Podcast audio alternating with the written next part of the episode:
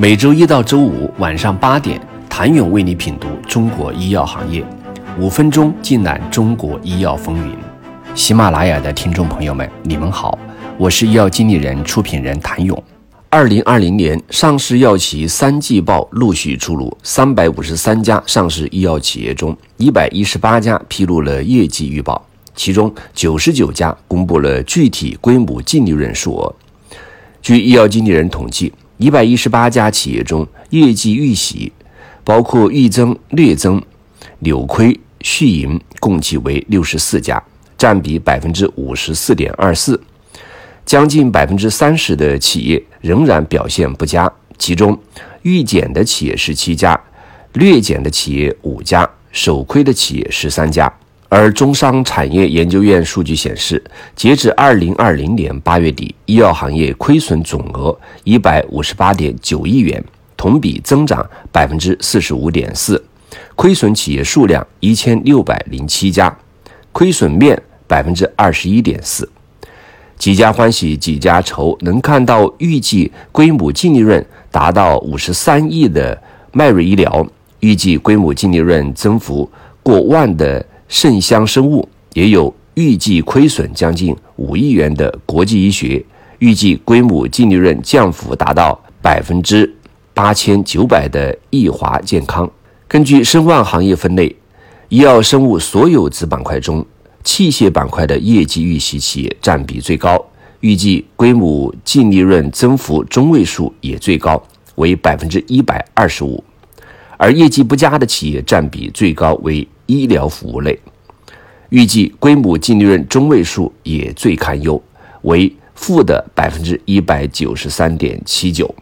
此外，生物制品板块规模净利润增幅为百分之六十五，化学制药板块为百分之二十二点九七，中药板块为百分之十五，医药商业板块为负的百分之七十。从这些数字中可以看出。疫情中急需的医用耗材、检测试剂明显带来了器械企业的业绩增长，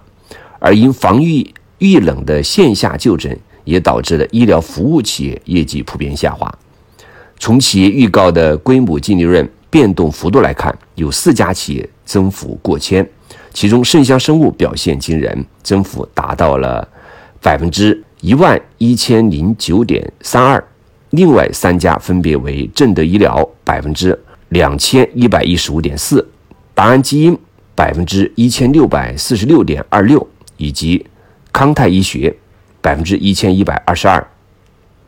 不难发现，这四家企业的主营业务都是疫情急需品。尽管国内疫情早已结束，但海外抗疫仍然疾风骤雨。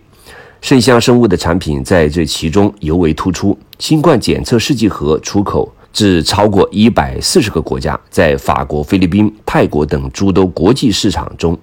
占有率超过了百分之八十。而目前来看，欧洲国家的第二波疫情来势汹汹，对于试剂盒的需求依然较大。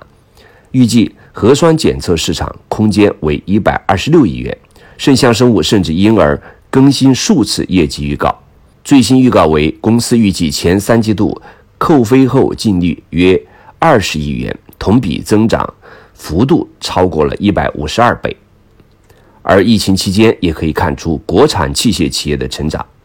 二零一九年至今年上半年，器械板块包括诊断整体上涨达到百分之一百一十六，明显跑赢其他子行业。